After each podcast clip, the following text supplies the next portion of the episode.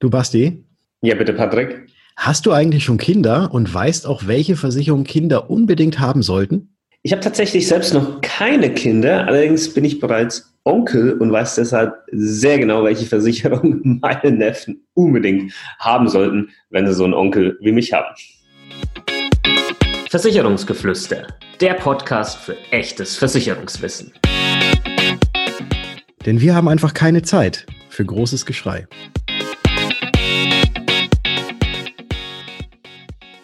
You may introduce the new episode. Oh, I may introduce a new episode. Por favor.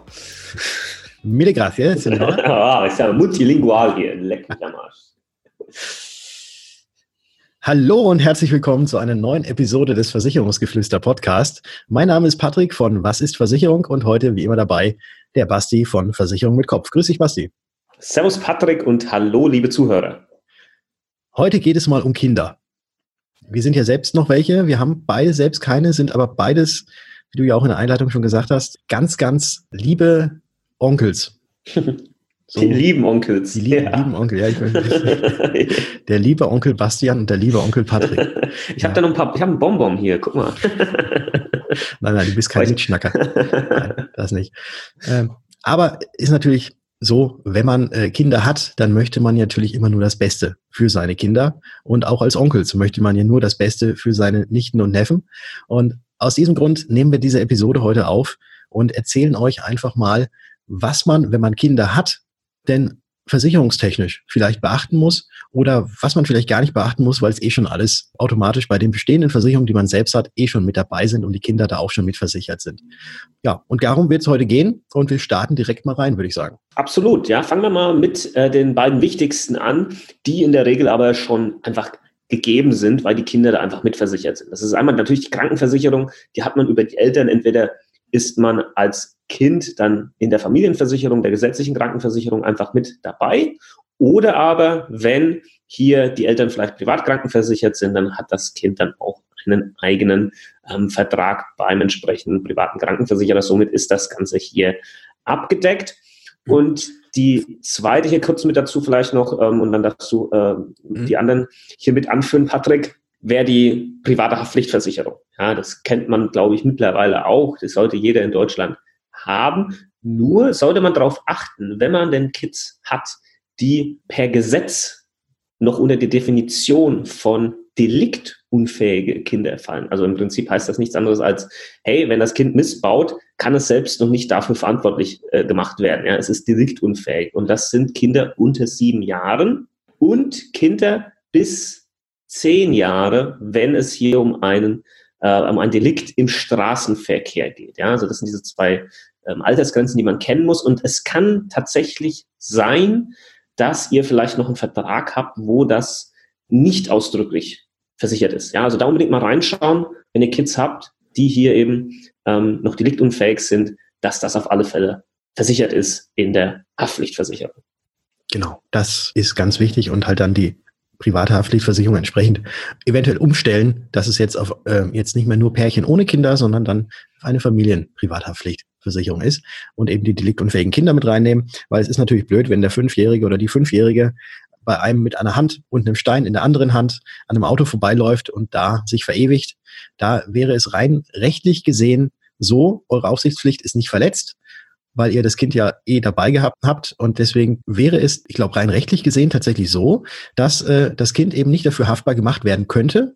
Und derjenige, dem der Schaden entstanden ist, sprich dem, der Autobesitzer, würde quasi auf äh, ja, dem Schaden sitzen bleiben. Und es gäbe keine rechtliche Grundlage, dass dieses Auto repariert wird.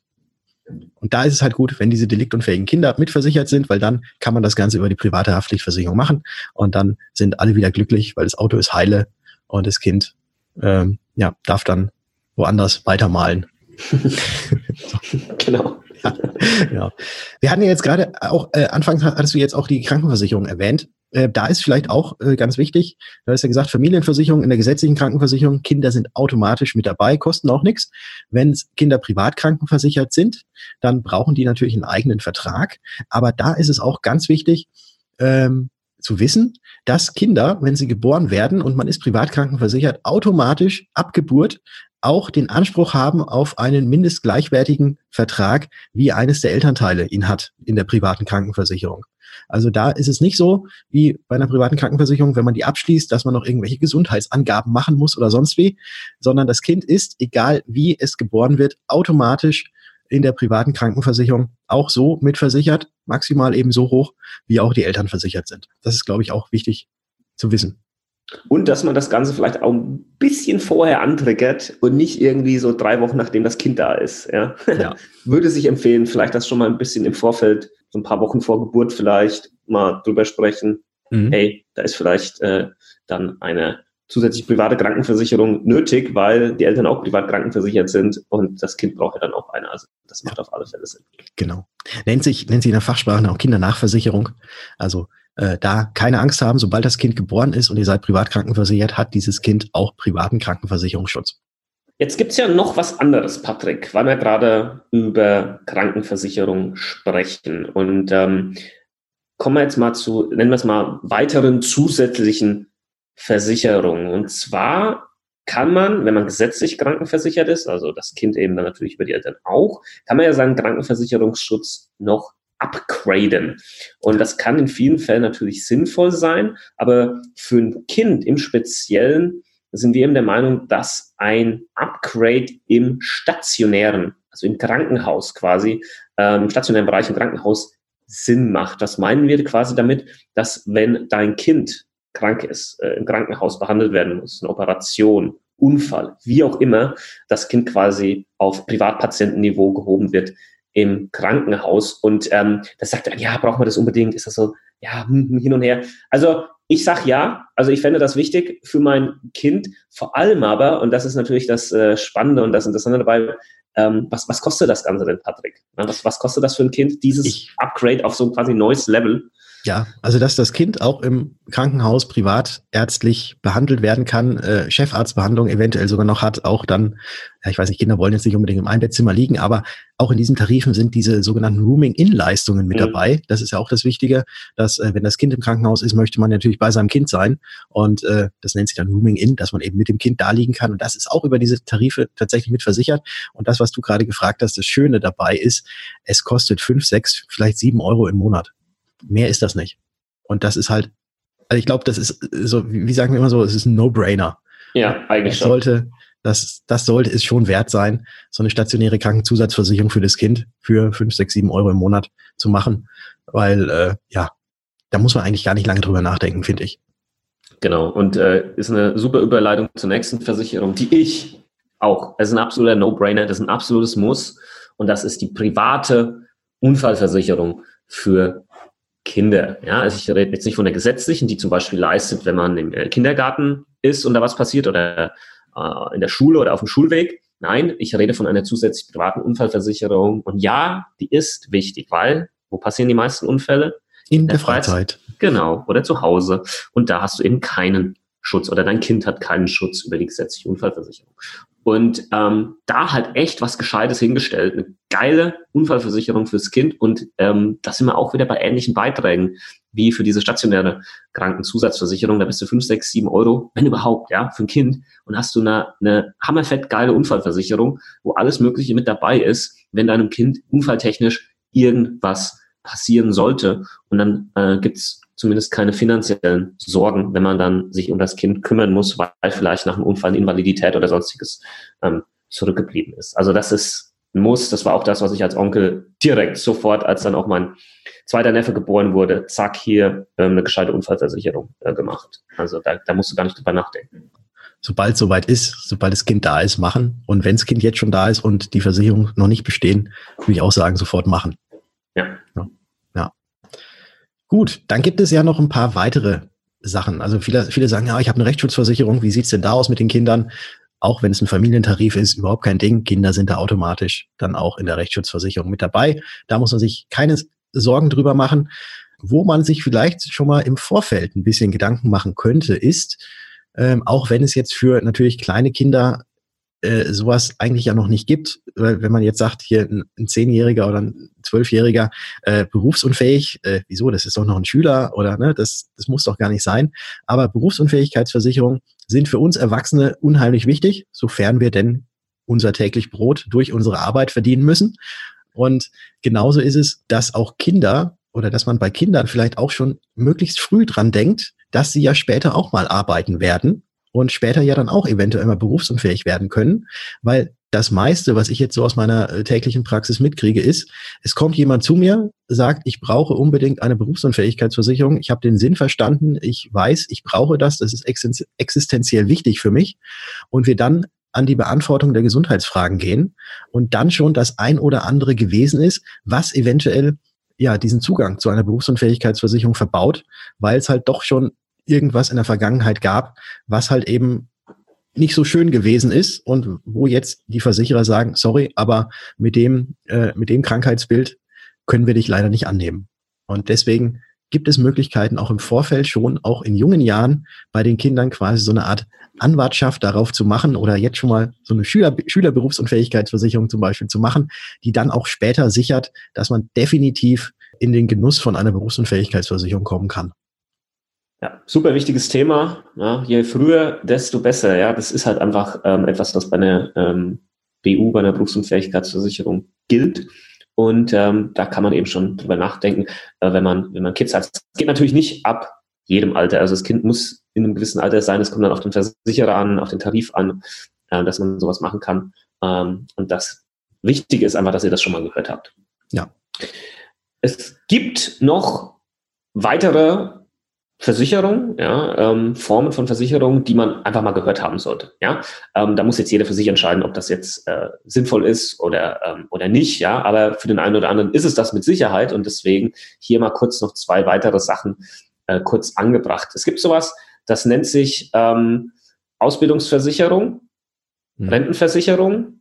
Ähm, das ist es im Prinzip. Ja, es ist eigentlich äh, eine Rentenversicherung, die ähm, die Ausbildung fürs Kind absichern soll, speziell in dem Fall, wenn der Versorger, also Elternteil, Eltern ähm, oder auch Großeltern machen es. Oder auch Großeltern, je nachdem, wie das Ganze abgeschlossen wurde, ähm, versterben, ja. Und dann quasi irgendwie finanziell die Ausbildung des Kindes gefährdet ist. Und das kann man über eine Ausbildungsversicherung absichern, ähm, die quasi, ja, es ist ein Sparvertrag und ähm, dann kann man irgendwann eben hier äh, das Ganze zur Auszahlung bringen und das Geld hernehmen für die Ausbildung des Kindes. Ja, da gibt es auch wieder flexible Möglichkeiten, je nachdem, wie das äh, gestaltet ist. Und man hat natürlich auch die Möglichkeiten, das finden, äh, finden wir beide eigentlich sehr charmant, ähm, wenn man das Geld nicht unbedingt dann braucht. Und dann sind wir beim Thema äh, Rentenversicherung. Ähm, dann ist das natürlich ein sowas von geiles äh, Rentenversicherungsprodukt für das Kind, weil man dann sagt, ich übernehme den Vertrag einfach irgendwann und ich zahle den weiter, bis ich selbst in Rente bin. Und der Patrick hat euch da mal ein bisschen was vorgerechnet, dass das einmal klar wird, was das für Auswirkungen hat. Ja. Ähm, also es muss jetzt grundsätzlich muss jetzt keine Ausbildungsversicherung sein. Äh, vielleicht noch ganz, ganz kurz zur Ausbildungsversicherung bedeutet eben, äh, das Ding wird jetzt, keine Ahnung, bis zum 27. oder bis zum 18. fiktiv oder bis zum 18. Jahr Alter des Kindes abgeschlossen. Und, und in dieser Zeit zahlt man ja natürlich als, ja, als Elternteil oder als Großeltern oder als Onkel, wie auch immer, zahlt man dann quasi in diese Versicherung ein. Und sollte in dieser Zeit demjenigen, der einzahlt, etwas passieren, also sprich, dass er stirbt, dann würde die Versicherung quasi die Beiträge, die man noch weiterhin bis zu diesem Endalter bezahlt hätte, übernehmen. Das ist so dieser Hintergrund von dieser Ausbildungsversicherung. Aber ich habe mal was ausgerechnet, wenn man auch eine ganz normale Rentenversicherung, es muss jetzt gar nicht in so einem Ausbildungsversicherungsvertrag irgendwie mit drin sein, kann man aber natürlich auch mit reinmachen, wenn man eine ganz normale Rentenversicherung, die, ich habe jetzt einfach mal fiktiv angenommen, sechs Prozent Verzinsung pro Jahr, also jetzt natürlich nicht klassische Anlage, sondern dann doch in irgendwelchen Fonds, ETFs, wie auch immer, über 67 Jahre äh, laufen lässt und da 100 Euro monatlich einzahlt, hat das Kind mit 67, dann ist es kein Kind mehr, dann ist es Rentner, über eine Million Euro zur Verfügung.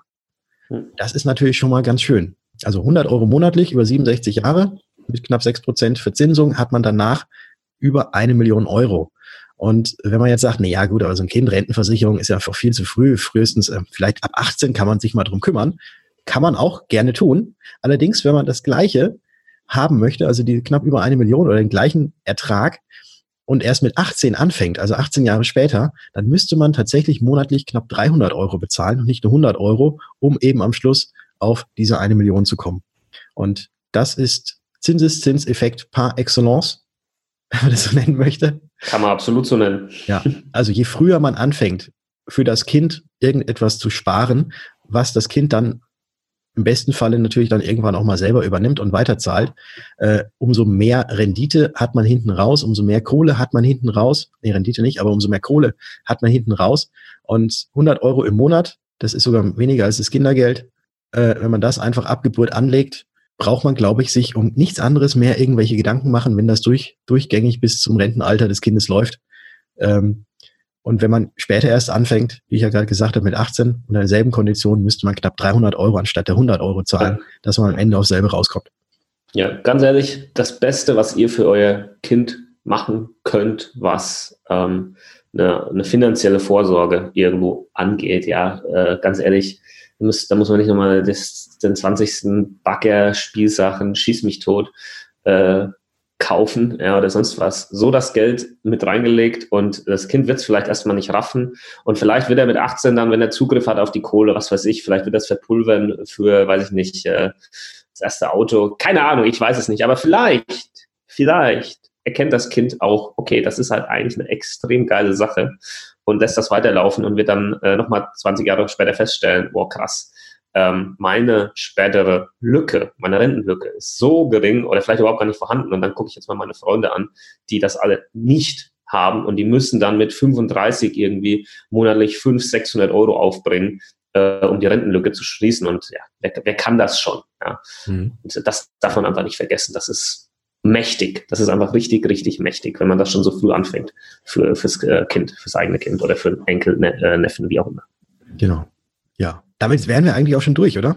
Ja, fällt, fällt dir noch irgendwas nee. ein? Nee, das wären so die wichtigsten Sachen, die man mal gehört haben sollte, genau. als jemand, der Kinder hat oder für Kinder Verantwortung hat, äh, was Versicherung angeht. Genau. Soll ich noch mal ganz kurz zusammenfassen?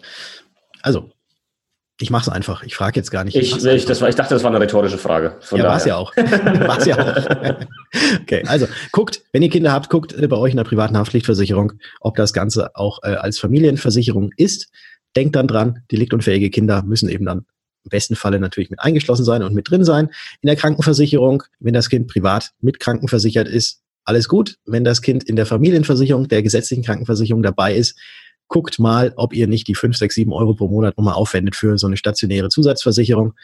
Genau das gleiche auch mit der Unfallversicherung. Macht das, macht das unbedingt. Man weiß nicht, was passiert. Genauso schaut mal, ob es schon irgendwelche Optionen gibt, dass man den Gesundheitszustand des Kindes heute schon irgendwie einfrieren kann, dass es später mal keine Probleme gibt, wenn es eine Berufsunfähigkeitsversicherung geben soll.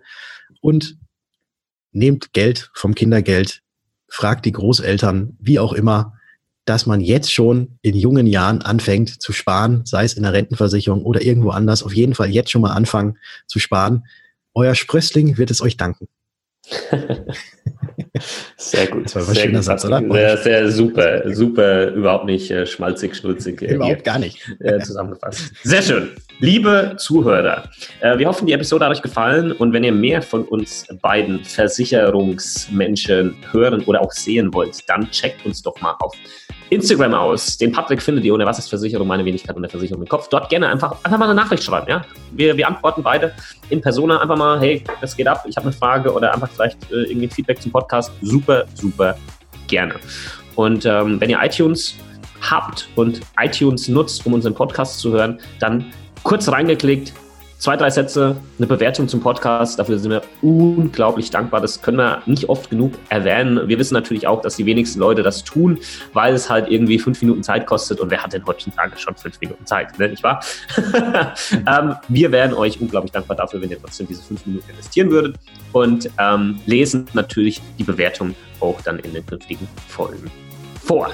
Ja, das machen wir. Und dann danke fürs Zuhören und ich würde sagen, wir hören uns. In der nächsten Folge. Ciao. Ciao.